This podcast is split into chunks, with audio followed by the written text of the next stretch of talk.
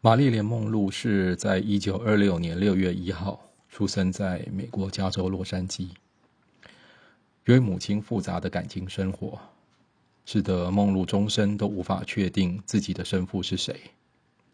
在她出生后不久，她是以后来广为人知的本名 Norma Jean Baker（ 诺玛·珍·贝克）为名，由外祖母为她进行了受洗。她姓氏贝克，即是从母姓。单身的梦露母亲由于穷困，加上家族有遗传精神病史，经常情绪不稳定，需要住院治疗，所以没有能力抚养梦露。他的外祖母也不愿意收留这个孩子，因此梦露被安置在一对夫妇的寄养家庭中，直到他七岁为止。那是一个基督徒家庭，靠着寄养孩子来贴补收入。年幼的梦露一直以为他们就是自己的亲生父母，直到对方把这个残酷的事实告诉他。他的生母会在每个星期六前来探望梦露，但是从来不搂抱或亲吻她，甚至也从来没有笑容。有一天，买了一栋小房子的母亲将梦露接去同住，但在经过短暂的几个月后，母亲便开始精神失常。梦露回忆说，他的母亲时常尖叫或者狂笑，最后只能被送往精神病医院。事实上，梦露的外祖父母也都死在精神病医院。于是，梦露又变了，变成了一名孤儿。母亲的一位好友将她接去同住，并成为她的监护人。一九三五年，在对方结婚后，出于经济的问题，梦露。又被送到孤儿院。一九四一年九月，梦露再次住回了母亲友人家。但不久后，由于他们一家人将迁往美国东部居住，同样基于经济的考量，无法带梦露同行。对当时十六岁的梦露来说，眼前只剩两条路：回孤儿院，或是结婚。隔年六月十九日。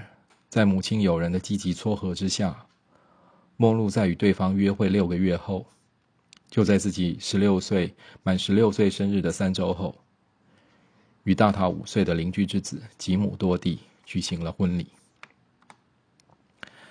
一九四四年春天，第二次世界大战期间，多蒂应召入伍，随即被派往海外。一九四五年。当梦露在一家降落伞工厂工作时，在偶然的机会下，一名摄影师发现了他。他拍下了他的照片，刊登出来，用于鼓舞战斗中的士兵。梦露喜欢摄影师那种自由奔放、引人注目的感觉。他开始渴望成为一名摄影模特儿。那年年底，多地返家，对未来的想法已经天差地别的两人。在隔年秋天，便结束了这段维持了四年的婚姻。同一个时间，在旁人的建议下，梦露把头发染成了随后成为她的招牌的金色。她的摄影模特事业发展的很快。到了一九四六年春天，以她的照片作为封面的杂志已经有三十三种之多。那年稍后，梦露到福斯电影公司。参加试镜，随即得到了一份六个月的合约。也是从这个时候开始，他改掉本名，正式使用新名字玛丽莲·梦露。片场花钱让他到戏剧学校上课。虽然梦露的学习态度非常认真，但是他的师长认为他看起来太年轻、扭捏、怕羞，没有发展性。半年眼看就要过去了。还没有被安排演出过的梦露，面临了被辞退的危机。一心想上爬、想向上爬的梦露，在经人介绍后，结识了电影公司的前总裁乔申克。乔申克是将梦露引向成功道路的几位长者中的第一位。一九四七年二月，在深刻的影响力下，梦露的合约延长了六个月。他也等到了他的第一次机会，在拍了一部他在画面的远景中身影模糊难辨、只有一句台词 “hello” 的影片后，他在另外一部电影《危险年代》中演出了一个只有几个镜头的小角色，这算是他的第一个真正的角色。虽然只是个小配角，梦露的名字却首次放上了演被放上了演员表。这部影片虽然拍摄的比刚才说的那一部晚，但实际上却发行的比较早。一九四七年八月，福斯公司终于还是在没有任何说明的情况之下和梦露解约。他并不灰心，继续在戏剧学校上课，并靠做模特赚来的钱付学费。一九四八年，在深刻的帮助下，梦露得到了一份哥伦比亚电影公司为期六个月的合约，周薪还是七十五美元。在拍完了他的第一部歌舞片《歌舞女郎》后，由于拒绝和电影公司老板单独到对方的游艇上玩乐的原因，梦露又被解雇了。关于这部影片，报纸的评论说，影片中最为光彩夺目的一个场面就是梦露小姐的歌唱。尽管如此，在这之后，梦露的星途并没有取得任何进展。一九四八年十二月三十一号，在一场晚会上，梦露邂逅了一家知名经纪公司的老板之一强尼海德。强尼海德是梦露成功之路上的第二位引导者。梦露知道这位曾经发现并且捧红了巨星拉纳托纳跟利利泰海华斯的强尼海德有能力帮助自己成为巨星。尽管强尼海德已经有了妻室，同时年龄也足以做他的父亲，两个人还是坠入了情网。在海德的引领下，梦露先是演出了由明导约翰休斯顿执导的《柏油丛林》。这部电影备受好评，《纽约邮报》和《时代》杂志都盛赞他的表演无懈可击。梦露也曾经在后来回忆说：“我个人认为，在柏油丛林中的表演是我生平表现的最好的一次。”不久，海德为他争取到了福斯公司的一份为期七年的合约，初始的周薪是五百美元，七年内递增到一千五百美元。尽管这是一份条件最低的合约，却使得梦露的生活有了保障。一开始，他安排的角色，他被安排到的角色不是太小，就是太卑微。在梦露的不断争取下，他的角色重要性逐步在提高。一九五零年，梦露参演了《彗星美人》，这是一部水准颇高的喜剧作品，剧情触及了百老汇戏剧界的内幕，后来还获得了四座奥斯卡。一九五零年，海德因为心脏病突发而去世。海德的家人将梦露赶出了他位在比佛利山的豪宅。在海德的葬礼举行过后，梦露一度试图自杀。他始终对海德怀着深深的悼念之情。他曾向友人表示：“强尼海德是唯一真正关怀过我的人。”随后相继演出了许多肤浅的金发女郎一类的角色后，一九五二年，梦露参演了德国名导弗列兹朗执导的《夜阑人未尽》，这是他在影坛生涯中第一个性质严肃的角色。同年十月的某一天，当在拍摄《怒潮飞瀑》的外景时，梦露与编剧、导演兼制片人劳勃·史莱泽在买了两枚廉价的婚戒，雇了两名见证人后。在接近墨西哥的一个小城的律师事务所内，用三分钟完成了一个简单到极点的结婚仪式。不过，这段婚姻在电影公司威胁要解约的情况下，只维持了三天。痛苦不堪却只能屈服的两人，隔天便用五十万五十美元买通那名律师，烧毁了尚未归档的结婚证明。日后。史莱泽有过两次失败的婚姻，但是和玛丽莲·梦露的友谊却一直没有间断。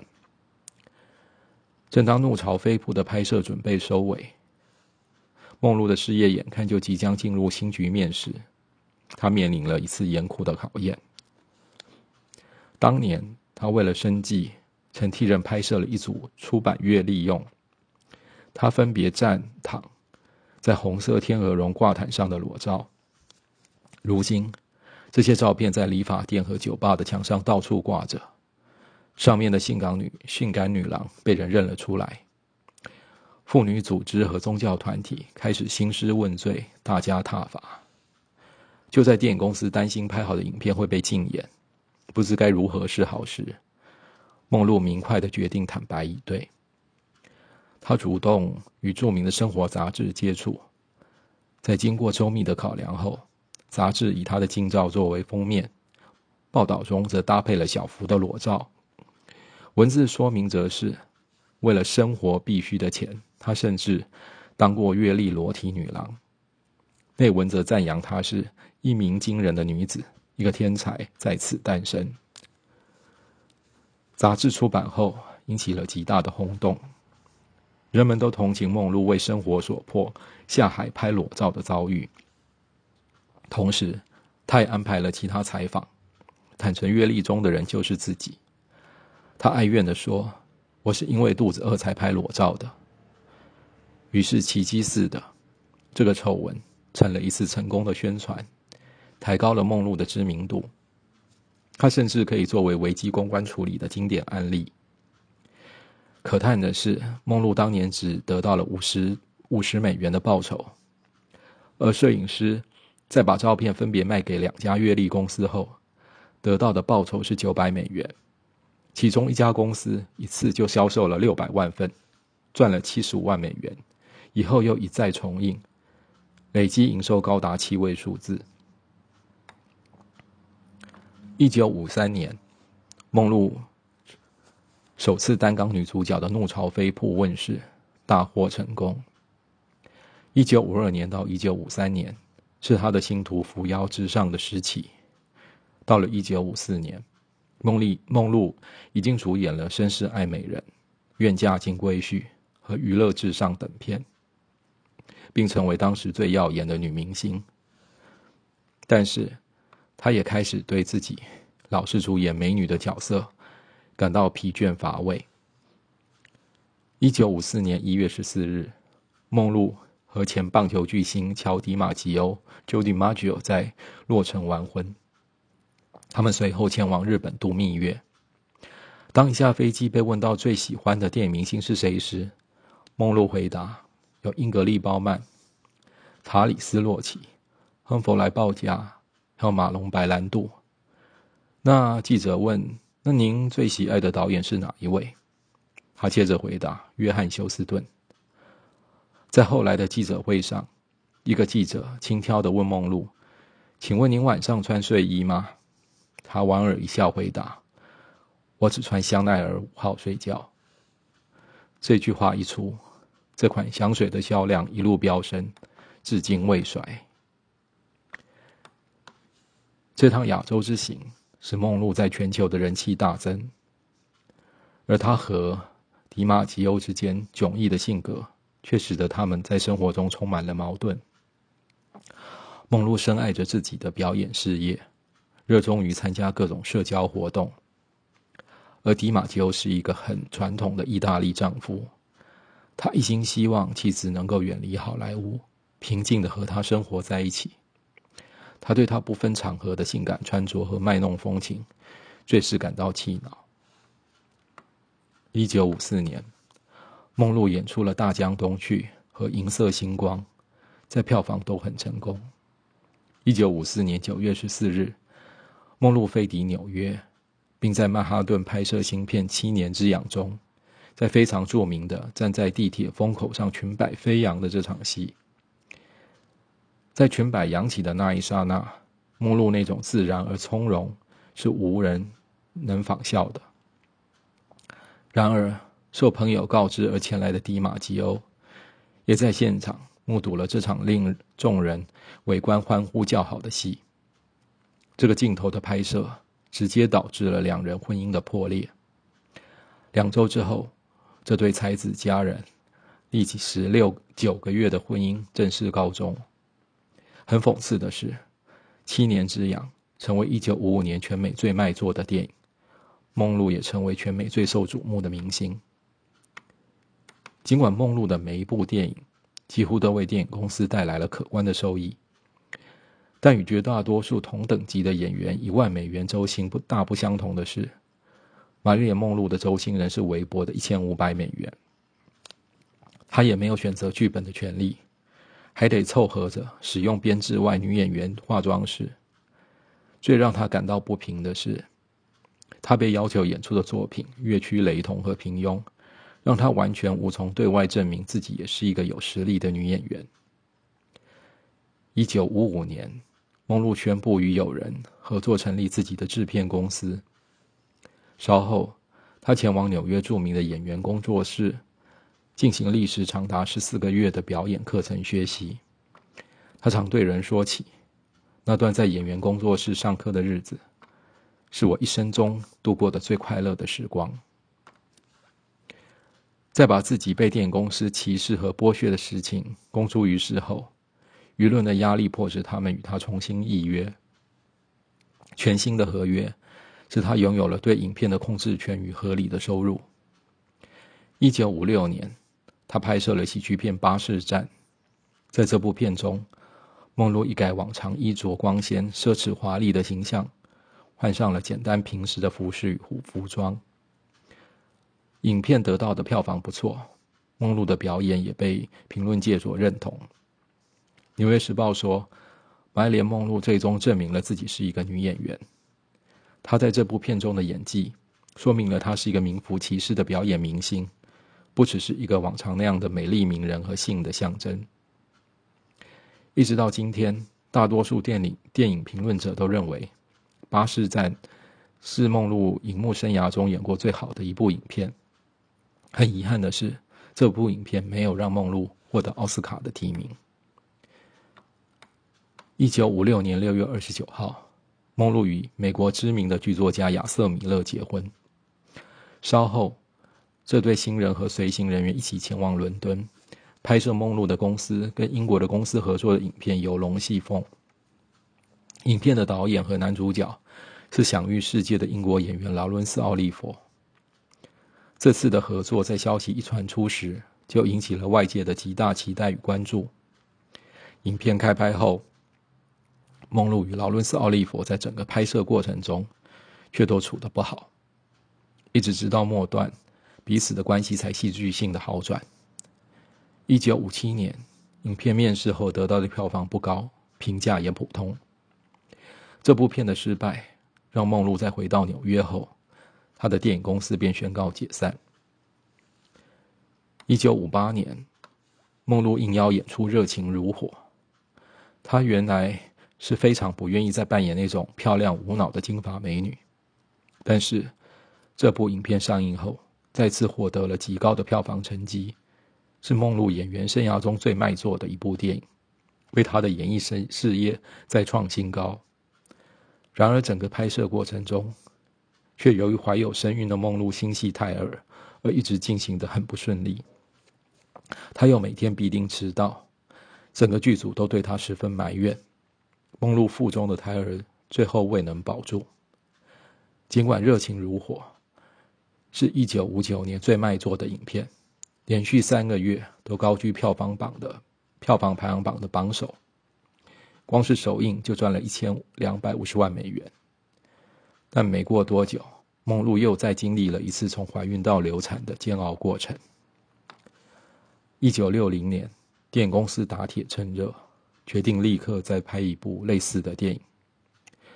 梦露要求这部《我爱金龟婿》要由乔治·库克执导。乔治·库克以擅长指导女演员闻名，他是好莱坞黄金时期最有权威的导演之一，也是当时好莱坞极少数承认自己是同性恋者的人。没人可以料想得到，很不幸的，曾与格丽泰家暴。凯撒琳·赫本的超级巨星都合作愉快的库克，与玛丽莲·梦露这次的合作对彼此而言，竟然都成了一场前所未有的噩梦。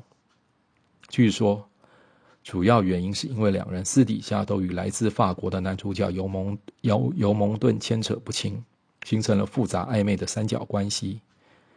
影片最后在票房和评论上也都不如预期。一九六零年七月。梦露拍摄了《错点鸳鸯谱》这部电影的工作阵容豪华，请来了克莱克拉克盖博、蒙哥马利克里夫和艾里沃克三位著名的影星和梦露合演，导演则是梦露最欣赏的约翰休斯顿。长梦露二十五岁的盖博是他童年时心目中想象的父亲。梦露为了终于能够和对方合作而兴奋不已。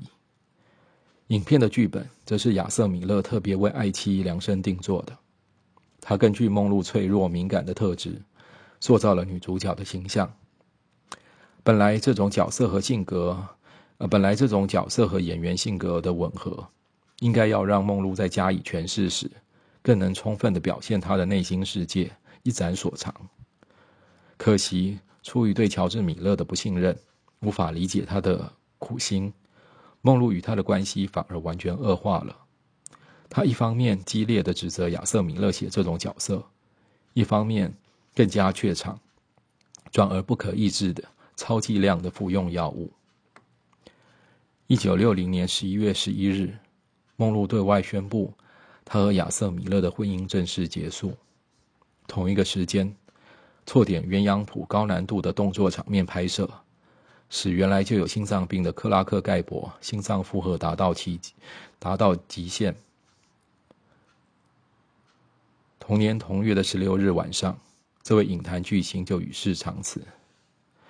听闻这个噩耗，玛丽莲·梦露陷入了更深的悲伤之中。错点鸳鸯谱成了克拉克·盖博的遗作，最终，它也成为玛丽莲·梦露留给世人的最后一部完整的作品。像是造化弄人，在这部影片最后的镜头里，克拉克·盖博对玛丽莲·梦露说：“宝贝。”有朝一日，我们都得离去。无论有没有理由，死去就如同活着一般自然。以我所见，一个害怕去死的人，也同样害怕去活。一九六一年二月，《错点鸳鸯谱》上映了，成绩并不理想。在离婚和影片的双重打击下，梦露的精神状况濒临崩溃。那年的圣诞节，他又企图跳楼轻生。在医生的建议下，他进入一家精神病院接受治疗。治疗的方式很不理想，梦露竟像囚犯一样被关在一个单独的房间内。在对外发出求救信号后，他的前夫迪马吉欧专程赶到纽约，把梦露从精神病院里解放出来。一九六二年，电影公司要求梦露履行合约中的最后一部，名为《Something》。Got to give 的电影，梦露很不想拍，酬劳是重要的原因之一。当年，电公司付给伊丽莎白·泰勒一百万美元拍《埃及艳后》，付给詹姆斯·史都华七十美元拍每部七十万美元拍每部电影，付给迪恩·马丁五十万美元拍这部新片，但梦露的片酬还是合约上的十万美元。健康因素也让他很想拒绝。在三次表示拒绝后，电影公司给梦露发来了意思明确的电报，要他要么立刻投入拍摄，否则就法庭见。迫于压力，也想顺便赶快结束这份合约，梦露终于点头了。电影公司安排了乔治·库克出任导演，他和梦露一样，也是无奈的为合约所迫。这两个在我爱情归去时。共事的非常痛苦的人，这回的合作只进一步加深了所有的新仇旧恨。梦露对友人坦言：“与乔治·库克合作，我怕的要命。你无法想象，在拍《我爱金龟婿》时，他对我的态度有多恶劣。”而乔治·库克也私下对人说：“我越来越憎恨梦露，她是一个被纵容和娇娇宠惯了的超级明星。”他身上集合了好莱坞所有的丑陋。在开拍这部新片的同时，福斯电影公司其实正为另外一部超级巨作《埃及艳后》头痛不已。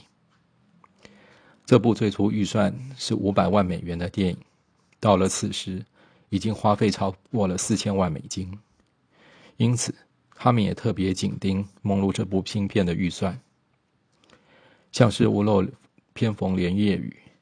梦露的身体状况早已使他无法全心投入这部影片的拍摄。基于在热情如火、我爱金龟婿和错点鸳鸯谱这几部片都曾因梦露的健康因素而延迟拍摄，造成了公司的重大损失。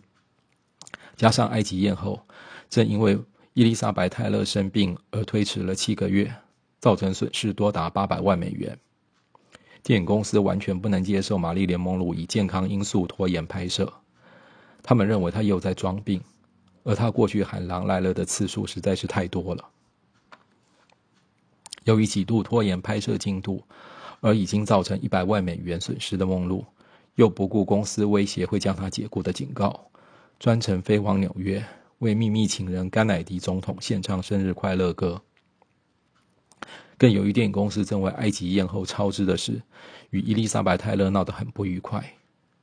出于担心已经花了两百一十万美元的《Something Got to Give》最终也会失控。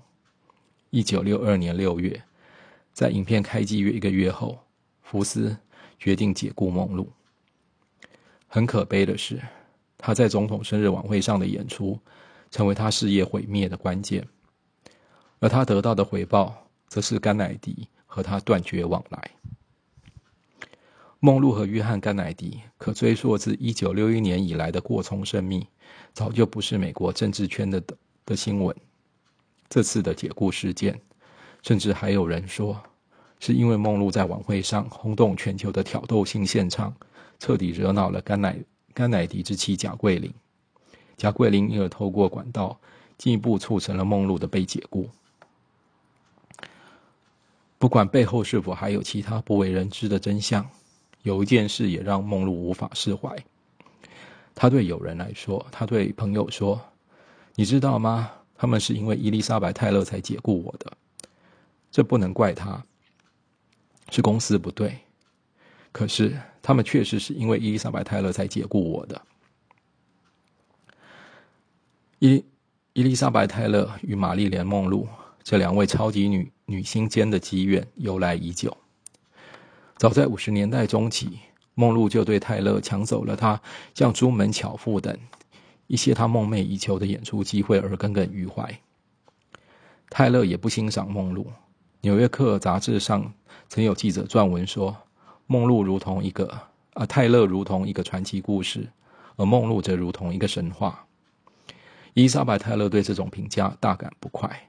他说：“我比梦露漂亮的多，至于演技，我也比他强得多。”更让梦露此时心结难解的是，他也曾经力邀过埃及艳后的，他也曾力争过埃及艳后的演出机会。梦露曾经很认真的专门找人做了艳后的造型，还在杂志上发表。电影公司方面最初是找了奥黛丽·赫本，奥黛丽·赫本婉拒了。在征询各方意见后，他们转而力邀伊丽莎白·泰勒。为了能如愿接演，泰勒还很不情愿的先拍完了和一路捧红他的米高梅公司合约中的最后一篇、最后一部片《青楼艳妓》。转型希望落空的玛丽莲梦露只能怨叹，说公司总是要她演一些一文不值的片子。他说，一到拍摄《埃及艳后》这种上乘之作时，就找泰勒。他还说，我是福斯的签约演员，他们却这样刻薄的对待我，难道就伊丽莎白泰勒一个人能演戏吗？很巧合的，没演到《埃及艳后》的梦露。出于一种气欲摆脱旧东家的理由，则是在同一时段里被迫接下了新片。完全不同的结果是，泰勒和米高梅的最后之舞，让他生平首次在奥斯卡封后。梦露与福斯的最后一舞不欢而散，终结了他的荧幕事业。这部《Something's Got to Give》从未完成，虽然后来福斯在经过高层全面改组后。重新雇佣了梦露。影片已完成的片段，在一九八零年代重见天日之后，有评论家认为，其中一场梦露在泳池里裸体舞蹈的戏，是他荧幕生涯中最出色的镜头之一，可以和他在《七年之痒》里那个全舞飞扬的镜头媲美。一九六二年六月的第三个周末，正当解雇事件闹得沸沸扬扬之际，约翰·甘乃迪的弟弟罗伯·甘乃迪造访了梦露的寓所。原因是因为总统更换了办公室的专线号码之后，梦露仍然不断地打电话到总机。很快的，这位美国司法部部长自己也与梦露坠入了情网。不同于梦露和约翰·甘乃迪之间，比较像是权力者与仰慕者之间的关系。梦露的亲近友人形容，梦露和芭比，也就是罗伯·甘乃迪之间，才是一种严肃认真的恋爱关系。尽管甘乃迪家族在许多年后依然拒绝承认他们之间的这段关系，但是这个夏天对梦露来说还是特别的。她在爱情里感受到了一丝的温暖。一九六二年八月五日。梦露在洛杉矶寓所的卧室里被发现气绝身亡，享年三十六岁。官方对死因的说法是服食安眠药过量。她的前夫迪马吉欧负责打理梦露的葬礼。在早先，梦露因经历了与甘乃迪兄弟的感情纠葛、与电影公司的失和矛盾和深陷苦海时，迪马吉欧又再一次来到了他的身边。两人这次还悄悄的约定，将在一九六二年八月八日再次成婚。迪马吉欧在这天依约赴会，只是由参加两人的婚礼，变成了主持他的葬礼。情深意重的迪马吉欧从未再娶，在此后的二十年中，他每周三次的将一打红玫瑰送到梦露的墓前。与其他跟他曾经有过亲密关系的男人不同，伊马吉欧从未公开谈论过梦露，也从未出版过相关的书籍。二十年后，一九八二年，曾与梦露有过三日婚姻关系的史莱泽补上了这个空缺。他继续献上白玫瑰，并保证这个举措将持续到自己死后很长的一段时间。一生中有过无数情人的梦露，应该感到欣慰。这世上至少还有两颗真心是为他留着的。埋连梦露的死因，数十年来一直是一个谜。许许多多的疑点，至今仍然无法解释。梦露想成为一个真正的表演艺术家，对此，只把他当成性感的招牌、赚钱的机器的好莱坞。不曾给过他任何这样的机会。他曾经说过：“当你亲身经历过明星制，就很容易理解过所谓奴隶制。”我不想成为任何东西的象征，我不是一个性感象征。有志男生的压抑使梦露越来越落落寡欢、压抑伤神，长期失眠则直接造成了他服药过量猝死的最后结局。这个美丽的女子，聪明的运用自己的妩媚天资脱颖而出，最终也为其所困。梦露从影十五年，拍片三十余部，她用自己的青春和美丽，为好莱坞盈利二两亿多美元，而她最后的银行存款仅有数千美元，大约只够支付自己的丧葬费。在她性感撩人的光彩背后，隐藏的是美人寥落飘零的身影。玛丽莲·梦露在电影《七年之痒》和《巴士站》等片中的表演，使人们相信她的表演天赋与她的美貌一样名副其实。梦露的故事是一个生来平凡的人，一争上游后成为不凡的故事。它说明了有志者事竟成。虽然我们终究无法用最伟大的女演员这样的荣衔来加诸于梦露，但是。